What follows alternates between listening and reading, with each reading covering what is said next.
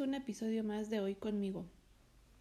Hoy me gustaría platicar acerca de lo que es ser uno mismo y respetar quiénes somos.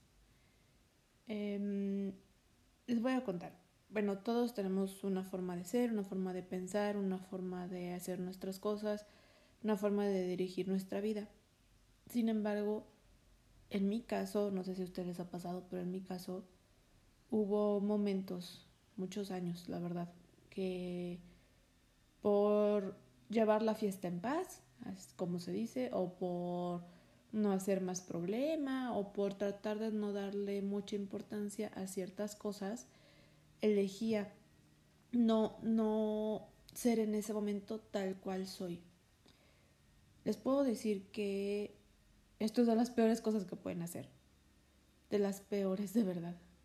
Se los comparto porque precisamente pues se trata de esta charla de compartir experiencias y se los comparto de verdad con todo el amor, con todo el cariño y con todo el respeto por el que ustedes lo lleguen a hacer. Pero quiero decirles que en mi experiencia de verdad no se los recomiendo absolutamente nada porque al final del día todo cae por su propio peso y al final del día las cosas se asoman. Les voy a contar un poquito, tal vez sea un poco larga.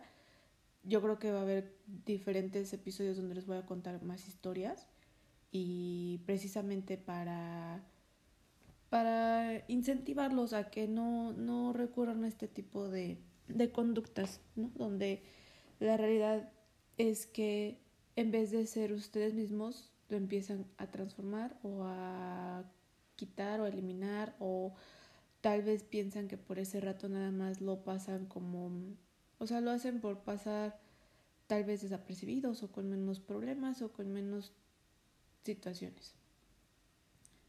Bueno, les voy a decir que yo para mí el, uno de los valores más importantes pues es la dignidad y la integridad, la honestidad, o sea, son como de mis favoritos, por así decirlo. ¿Por qué? Porque la dignidad engloba muchas cosas, engloba tanto el respeto hacia uno mismo, la autoestima, eh, la sinceridad con uno mismo, también el, el, saber pues dirigirse, ¿no? Saber tener como los valores bien plantados, el, todo, todo lo que es respetar lo que uno son sus valores, sus creencias, sus tradiciones y lo que quiere ser también a futuro. Y obviamente pues el, el autorrespeto, el autoestima y muchas cosas. Pues bueno, les voy a contar que yo actualmente tengo un novio con el que tengo mucho tiempo, de hecho estamos comprometidos, tenemos ya muchos años, tenemos 12 años juntos. Él, él pues fue así como mi novio tal vez más distinto de todos por así decirlo, era para mí como un inicio de verdad muy, muy distinto desde que empezó nuestra relación. Y pues en esa época estábamos en la escuela, estábamos estudiando en la universidad, los dos estudiamos la misma carrera, ahí fue donde nos conocimos, empezamos a salir y para entonces, honestamente, pues no era él el único que me invitaba a salir, o sea, había otras personas sin embargo, pues a mí me gustaba su forma de ser, me llamaba la atención y se me hacía una persona de buen corazón. Se me hace una persona de buen corazón, pero se les decía, se me hacía porque en esa época pues yo empezaba como a ver, ah, bueno, este chavo es así, este es así, este es así, este es así. Entonces como que había unos que sí me llamaban la atención, otros que no, entonces así fue. Entonces yo estaba muy acostumbrada, la verdad, que con otros chicos que había salido o con otros novios que había tenido, tampoco es que fueran muchísimos, pero pues sí, los que ya este, había tenido antes, me iba súper bien, súper bien con toda su familia, todo, todo el mundo era así como muy agradable, muy muy amigable, mucho amor, mucho respeto, mucho así de que comidas familiares y la para este lado, para el otro, así muy, muy bonito, la verdad. Y sobre todo me llevaba muy, muy bien con las mamás, también con los papás. Pero, o sea, las mamás era así como, como era muy fácil para mí, pues llevarme, ¿no? Entonces, cuando, cuando empiezo mi relación con este chico, había ciertas reglas raras, como, bueno, a mí se me hacían raras en esa época, honestamente, porque pues ya estábamos en la universidad, ella tenía más de 25 años, me parece, y más o menos somos de la edad. Pero él tenía como, por ejemplo, ¿no? Así de que no lo dejaban salir muy tarde. Y digo, yo salía de la escuela a las nueve de la noche, era mi última clase, o sea, terminaba la última clase, pero en lo que salíamos y todo, pues ya casi, casi eran nueve y media. Y en lo que llegábamos a algún lugar, pues ya eran como las diez de la noche. Entonces no era como tan, tan fácil eh, salir. Y los fines de semana pues me dedicaba a hacer mi tarea o a veces que iba así con mis abuelos o que él tenía reunión con los amigos y así, total. Entonces había como esas reglas, ¿no? Así de que él lo querían en su casa a las nueve de la noche, siendo que yo salía a las nueve de la noche. Bueno, pues ya, más o menos nos veíamos y, y él terminaba llegando tarde y, y desde el inicio, desde, desde que salíamos, me presentó a su familia. A mí se me hizo como, pues normal, pero conforme fue pasando el tiempo, pues obviamente fui conociendo un poquito más, porque empezaba a convivir más con ellos. Estoy bien honesta, con esa familia específicamente, desde el inicio era como que yo decidí observar porque veía como conductas extrañas, ¿no? Por ejemplo, el trato con él era como si fuera un niño muy chiquito, con le daban muy poca confianza, cosa que él les decía, ay, voy a ir a tal lugar, no le creían, o voy a estar haciendo tal cosa, no le creían, y siempre, siempre como que lo hacían de menos.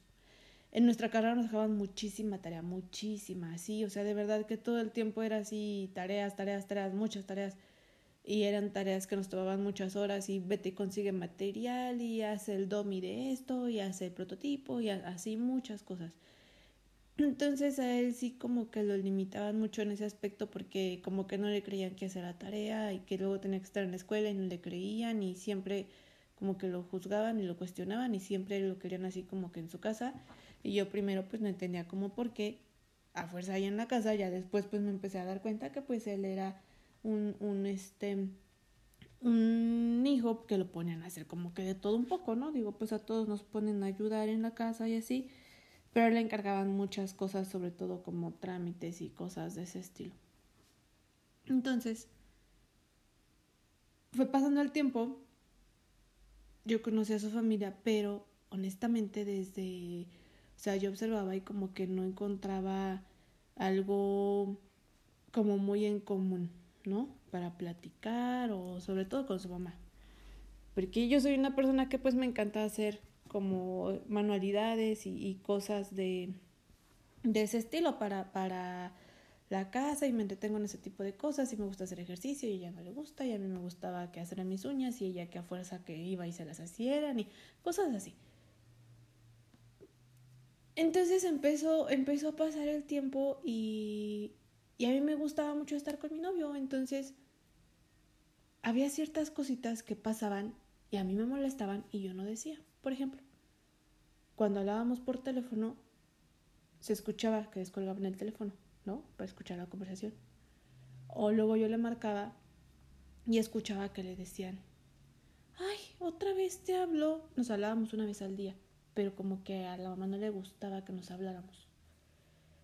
O por ejemplo, me acuerdo mucho que cuando salíamos, este niño es muy detallista, mi prometido es muy, muy detallista, entonces me llevaba flores, me llevaba ramos de rosas así muy bonitos, muy grandes y rosas de colores extraños, que si lila, que si unas así manchaditas o con puntitos o unas rosas así súper bonitas, rojas. Y me acuerdo que la primera vez que me regaló flores así llegó a la escuela con el ramo y yo así tenía la pena del mundo porque pues estábamos saliendo, no éramos novios, apenas salíamos y aparte nadie sabía que salíamos y, y yo no sabía qué hacer como con el ramo de flores. Y ya pasó. Y me, me seguía regalando flores y yo las agradecía y muy bonitas en el jarrón y todo.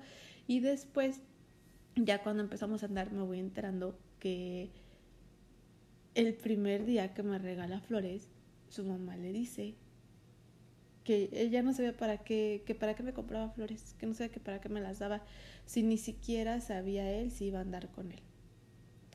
Entonces, quiero decirles que si ustedes son mamás de chavos o son mamás de niños hombres, y si sus niños tienen ese detalle tan hermoso que muy pocos lo tienen ya, yo les aconsejo que no los juzguen, déjenlos, porque para ellos es un modo de, de expresar su, su aprecio, de expresar su cariño o tal vez de un agradecimiento.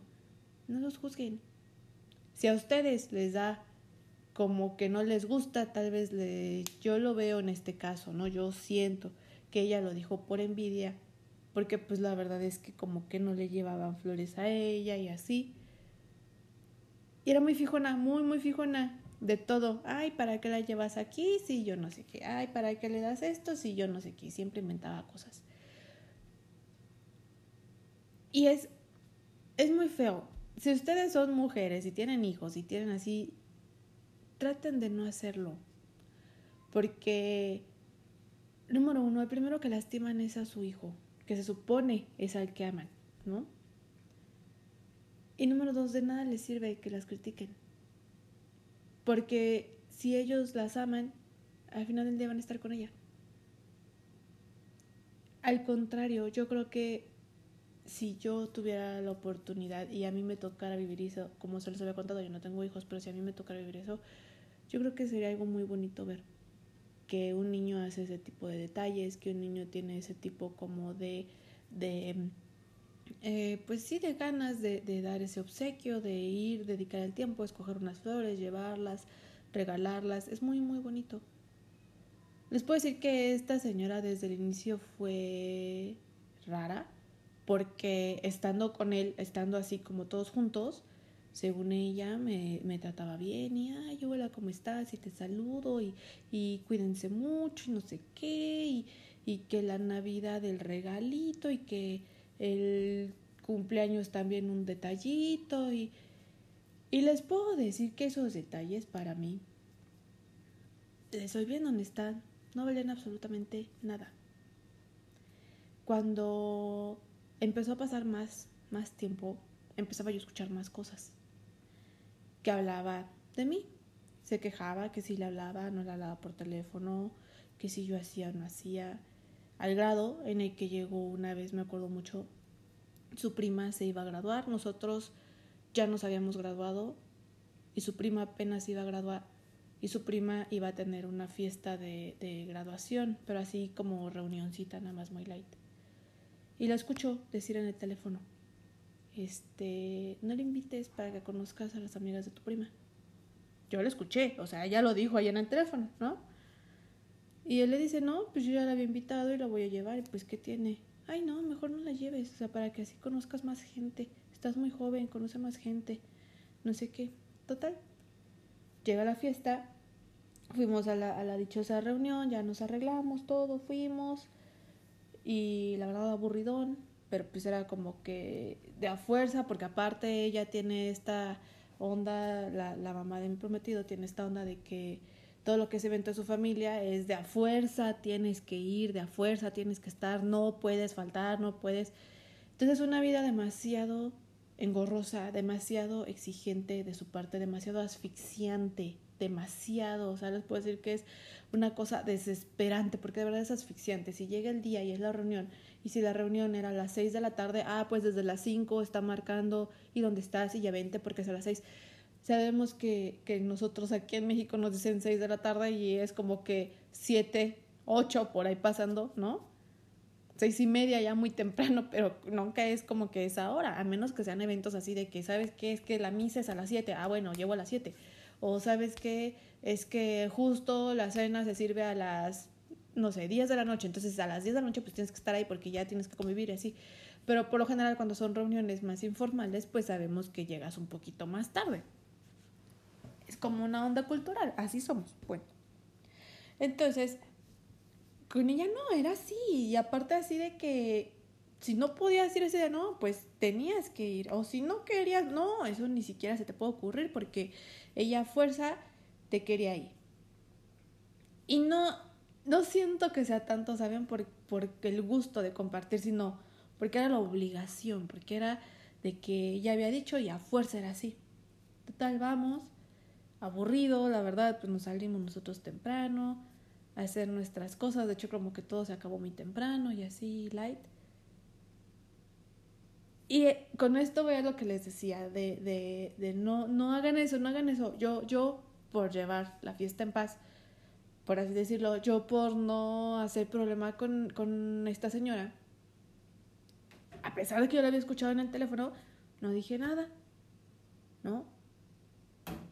Se me hacía muy mala onda, la verdad, o sea, pues nosotros cuando fue esto ya llevábamos bastantes años, ya teníamos fácil unos tres años de novios por ahí tal vez cuatro, entonces como que era, era feo ese tipo de situación, pero era tan, tan, tan hipócrita, porque esa es la palabra, hipócrita, que en público me trataba bien, según ella, porque no siempre, ¿eh? también hubo cosas que hizo en público que no estuvieron nada bien.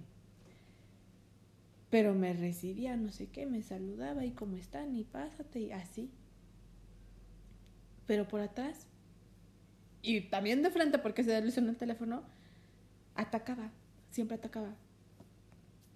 Pues les puedo decir que esta, esta onda de, de no decir las cosas, yo no quería, yo lo hacía, honestamente, no decir las cosas por no hacerle un mal rato a, a mi novio, ¿no? En ese momento, que éramos nada más novios, lo dejaba ir pero cada vez empezó a haber más detalles, más situaciones que se metía, decía, opinaba, que se metía, decía, opinaba, y cada vez más subidas de tono, ¿no?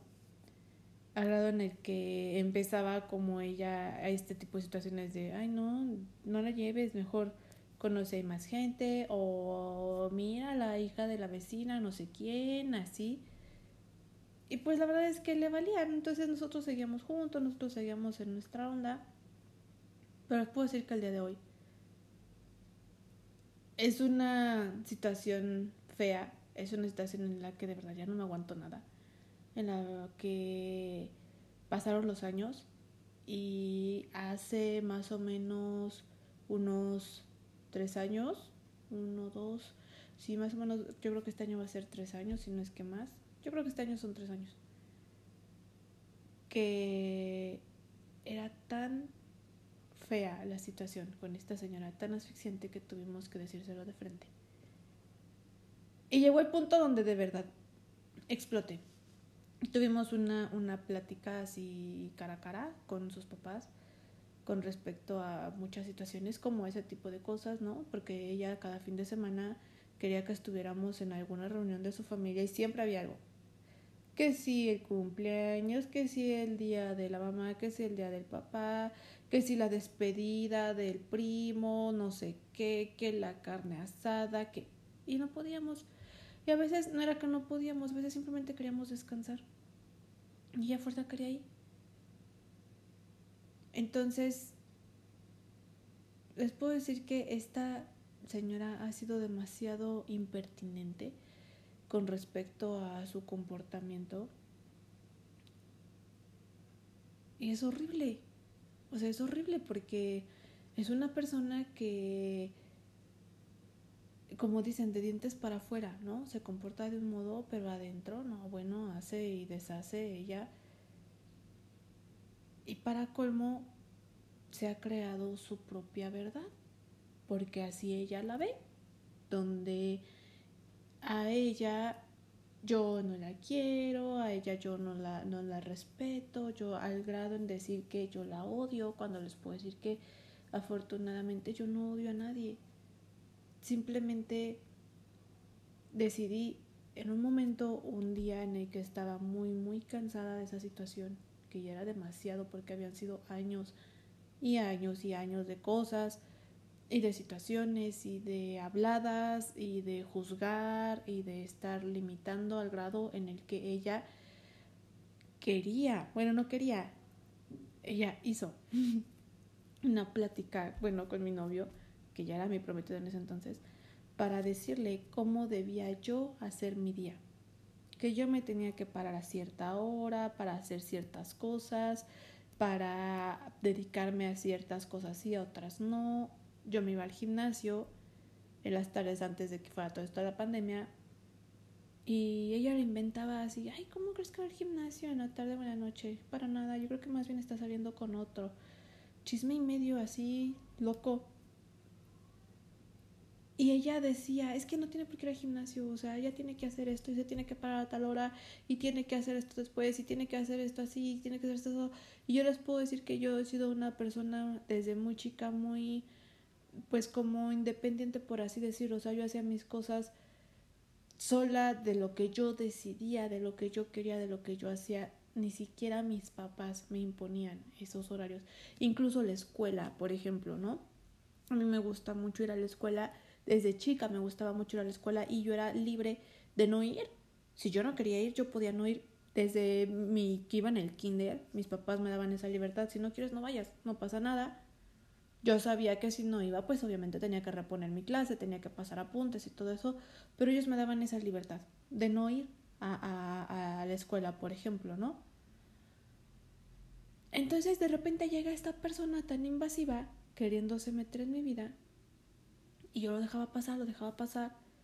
Trataba como que de esquivarlo, no darle importancia, hasta que llega un punto en el que fue el acabos. Y dije, ya basta. No se puede, no se puede estar así y no quiero estar así. Y esto tiene que acabar.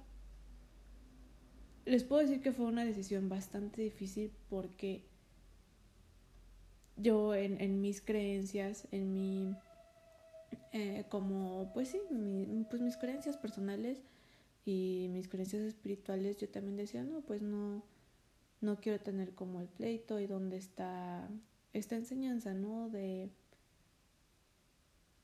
de, ok, si te hacen algo, pues obviamente no busques como esa venganza y ama a tus enemigos, pon otra mejilla. Y un día saliendo a caminar, yo pensaba en eso, decía, ¿hasta qué punto? ¿Hasta qué punto hay que ponerle otra mejilla? Y de repente estaba tan, tan harta. Me acuerdo que levanté la cabeza y dije, ya no más. ¿Por qué? Porque si yo no me estoy defendiendo yo, si yo no me estoy amando yo, ¿cómo voy a pedir que, que me amen? En ese momento me dio mucha, mucha tristeza. Les puedo decir que incluso fue como un, shock, por así decirlo, porque me di cuenta que yo misma me había sometido a un maltrato, yo misma me había sometido a que invadieran mi privacidad, mi dignidad, mi integridad y mi vida. Entonces, cuando llegó ese punto no sabía yo qué hacer. Nunca le había dicho, le había dicho una que otra cosa como a mi prometido, pero ese día sí fue como ya se fue hasta aquí nomás porque ella ha hecho esto, esto, esto y no la quiero ya en mi vida. Les puedo decir que tengo dos años, más de dos años, yo creo como despuésito de que tuvimos esa plática, casi tres años, que no la veo y que estoy tranquila y que agradezco, de verdad agradezco no tener que lidiar con ella, no tener que hablar por teléfono con ella, no tener que ir a ninguna reunión porque por decisión propia me separé, porque es triste tal vez para otras personas, sí me da a veces un poquito de, ay, híjole, me caía súper bien tu tía, la quiero ver, o, ay, tu sobrinita, súper lindas, no sé qué. Pero creo que vale más precisamente mi tranquilidad, mi dignidad y mi integridad que el estar fingiendo, ¿no? Que era una familia, la de él, con la que me llevaba bien, o que era una familia en la que no pasaba nada. Por eso les decía que yo creo que es importante, así como les decía en el primer capítulo, esto de, de pues ser honestos y de darnos cuenta que también hay problemas entre las familias. Y que es válido si no quiero verla, si no quiero verlo, si quiero tomarme un tiempo para descansar, para simplemente ya no recibir más groserías, porque esa era mi decisión. Me alejo por respeto a mí y por respeto a ella, porque ya llegó un grado en donde la plática en su explosión me dice, pues tú no me pareces desde que llegaste, no me gusta que llegaste, entonces terminamos ese día de la plática, muy pesado, muy feo, la verdad, todo. Y todavía al final me dice la cínica, pues no era si suegras siempre tienen fricciones. Pero me dice en un tono tan cínico, tan burloncito, que dije, de nada sirvió hablar, porque el objetivo era arreglar las cosas, era poner como, pues, a llegar a algún tipo de, de negociación con respecto a, a, las situaciones que estaban pasando, con respecto a lo de las reuniones y ese tipo de cosas. Pero cuando dice esto dije, ok, me queda súper claro que esto no va a cambiar hasta aquí. Me acuerdo que en ese momento, la verdad, les soy bien honesta, yo lo que quería era salirme. A mi prometido le urgir al baño, pasó al baño, yo me quedé esperando. Y de ahí nos fuimos. Ella siguió después de eso así como hablándome normal, no sé qué dijo, la verdad ni me acuerdo. Yo me quedé tan como pensando en esto que dije, de verdad le valió gorro, o sea, wow, qué impresión, qué grado de cinismo y qué grado de hipocresía. Les puedo decir que de todas las personas que conozco en la vida, en la vida, y déjenme decirles que pues he conocido bastantes y sobre todo he conocido muchísimas mujeres, afortunadamente a mí me encanta, me encanta conocer mujeres pero porque, porque me encanta, o sea, me, me gusta mucho pasar tiempo eh, entre, entre mujeres, platicando, que si el tecito, cafecito, no sé qué, que las tías, la, las abuelitas, las primas, las hermanas, todo, así me encanta, las amigas. Y ninguna, o sea, ninguna había visto que fuera capaz de eso, o sea, con, con un con un grado así de que dije, no, no puede ser que sea tan hipócrita. O sea, sí lo entendió, no lo entendió, sí escuchó, no lo escuchó, ¿qué pasó aquí? No, no, es como, o sea, me dejó de verdad demasiado, demasiado desconcertada. A la fecha me deja desconcertada sus actos. Porque es de esas personas que le estás diciendo, oye, no, no sé, no jales ese hilo y te dice, no, no lo estoy jalando y mientras lo están jalando, ¿no? Así, oye, lo estás descosiendo, no, no lo estoy descosiendo y sigue jalando, así. Entonces, ese lado donde de verdad ya no supe qué pasó en su mente, entonces dije, ok, hasta aquí, bye, ya, basta. Se acabaron las reuniones, no estoy dispuesta a seguir con este tipo de juegos. ¿Por qué? Porque yo, honestamente, yo no me gusta ser hipócrita con las personas porque si yo hago eso, si yo soy hipócrita con las personas, quiere decir que yo no soy honesta conmigo. Y yo necesito ser honesta conmigo. ¿Por qué? Porque si no lo hago, pasa este tipo de situaciones que les estoy comentando.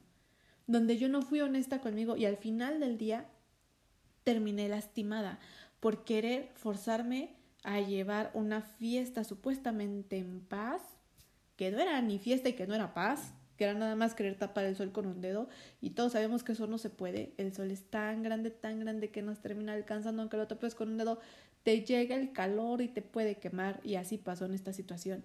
Quise hacerlo, me llegó el calor, me quemó y por eso decidí salirme. Y si ustedes están en una situación así, en la que en este caso es la mamá de mi prometido, no, si ustedes están en una situación así, aguas, aguas, hablen con ellos, si se puede arreglar la situación, adelante. Yo creo que es lo más sano. Si están como yo en esta situación donde la verdad mejor, o sea, está mejor para todos, honestamente, el de separado, todo separadito y así mejor. ¿Por qué? Porque de, de frente no había ya respeto. Y es lo que yo le decía, porque mi prometido me decía, es que ya, o sea, reclámale las cosas, déjasela caer, este, hazle lo mismo, o sea, si ella te está haciendo esa grosería, hazle lo mismo, véngate o algo. Le decía, ¿sabes qué no? Porque si algo me queda yo conmigo le y hacia ella es respeto. Dije, si yo le pierdo el respeto, nunca jamás va a haber absolutamente nada. Nada de convivencia, nada de nada, nada de aprecio, nada, absolutamente nada. No digo que a fuerza por tener respeto tengas que caer en, en quererlos o tengas que caer en convivir o en apreciar, no. Pero yo creo que todos los seres aquí en la Tierra necesitamos respetarnos unos a otros, porque si no nos respetamos, esto se vuelve peor todavía. De por sí estamos viviendo una era rara donde hay mucho conflicto, donde hay mucho, eh, pues sí, demasiado entre violencia, violencia verbal, violencia de género, violencia de racismo, violencia de hacer a un lado al otro, de quitarle. Entonces, como que todavía agrégalo con personas cercanas, pues peor, ¿no? Entonces, si ustedes están en algo así, sean honestos, sean honestas, háblenlo con, si por ejemplo están como una situación como la mía, que es pues la mamá de la pareja, ¿no? Entonces, háblenlo, explíquenlo y díganlo, pero no se queden calladas o no se queden callados. Porque si ustedes no hablan, empiezan a faltarse a ustedes mismos. Si ustedes no son honestos con ustedes mismos, ¿de qué sirve? No se pueden engañar, no se pueden Tal vez puedan, como yo lo hice, unos años. Yo aguanté bastante, o sea, fueron años, wow. Tal vez te sirve un día, dos días, pero el día de mañana ya no te sirve. Y el día de mañana pesa más, el día de mañana es más problema, es más caótico, es más todo. Entonces yo creo que más vale la pena poner un alto. En mi caso, le soy bien, bien honesta, yo siento que fue un poco tarde porque ya era demasiado. Pero sin embargo, fue en el momento en el que tenía que ser. Fue un momento en el que tenía tal vez más armas, más herramientas, más estaba más centrada, más eh, pues sí, más, más esta parte objetiva con respecto a lo que quería y con más cosas también por qué defender. Entonces, si están en algo así, no se callen, háblenlo. Si se los hace la mamá del novio, el papá del novio, el hermano o sus propias familias, sus tíos, sus hermanos, igual, alcen la voz, háblenlo.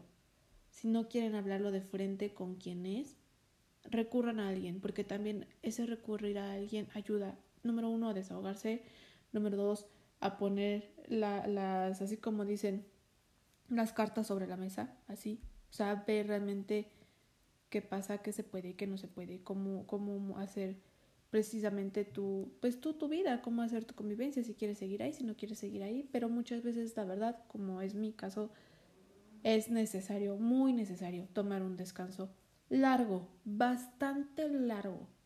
Yo puedo decir que cuando fue un inicio, sí, mi prometedora así de, pero es que, este, pues cuánto tiempo le dije, oye, estuve aguantando 10 años esto, mínimo quiero 10 años de descanso. Yo, ese era mi, mi pensar y sigue siendo mi pensar. ¿Por qué? Porque pues no tengo por qué estar soportando malos tratos ni críticas ni aparte groserías de alguien que simplemente por el papel que yo tengo o por el rol que yo juego, ella tiene muy metido en la cabeza que siempre va a haber fricciones. Espero que les haya servido esta, esta experiencia. Después les voy a contar más porque precisamente cuando inicié este proyecto era de las primeras, de los primeros temas que, que yo quería hablar. No lo había hecho porque consideré que los otros eran honestamente tal vez más importantes en su momento. Pero así hay muchas historias, o sea, es como así, como dice mi vuelta, como cuentos de terror. Sí, sí, un, un grado de acoso por parte de ella hacia mí y hacia mi prometido tan fuerte. Y también, ojalá, si ustedes son mamás o si ustedes son papás, ojalá entiendan que como papás también hay un límite. Sus hijos tienen su propia vida, sus hijos tienen sus propias decisiones y sus hijos requieren respeto y requieren respeto hacia ellos, hacia sus decisiones y hacia lo que es su intimidad no es intimidad que sea con la pareja, sino simplemente su intimidad de ellos mismos, sus cosas íntimas, pues. No por ser papás, pueden brincarse eso, muchos lo hacen. desafortunadamente, pero termina pasando que luego, ¿por qué se van súper lejos los hijos? ¿O por qué no les hablan los hijos? ¿O por qué casi casi se cambian de país y desaparecen? Pues tiene que ver mucho con esto, con esa parte de poner un límite, poner una barrera hacia los papás que tal vez en palabra no estamos acostumbrados a hacer, pero empiezan a observar y sus actos lo dictan, ¿no? Entonces, ojalá les haya servido y ojalá hayan pues tenido algo bueno, algún aprendizaje de esta plática. Y pues bueno, este fue un capítulo de más de hoy conmigo. Gracias por escuchar. Bye.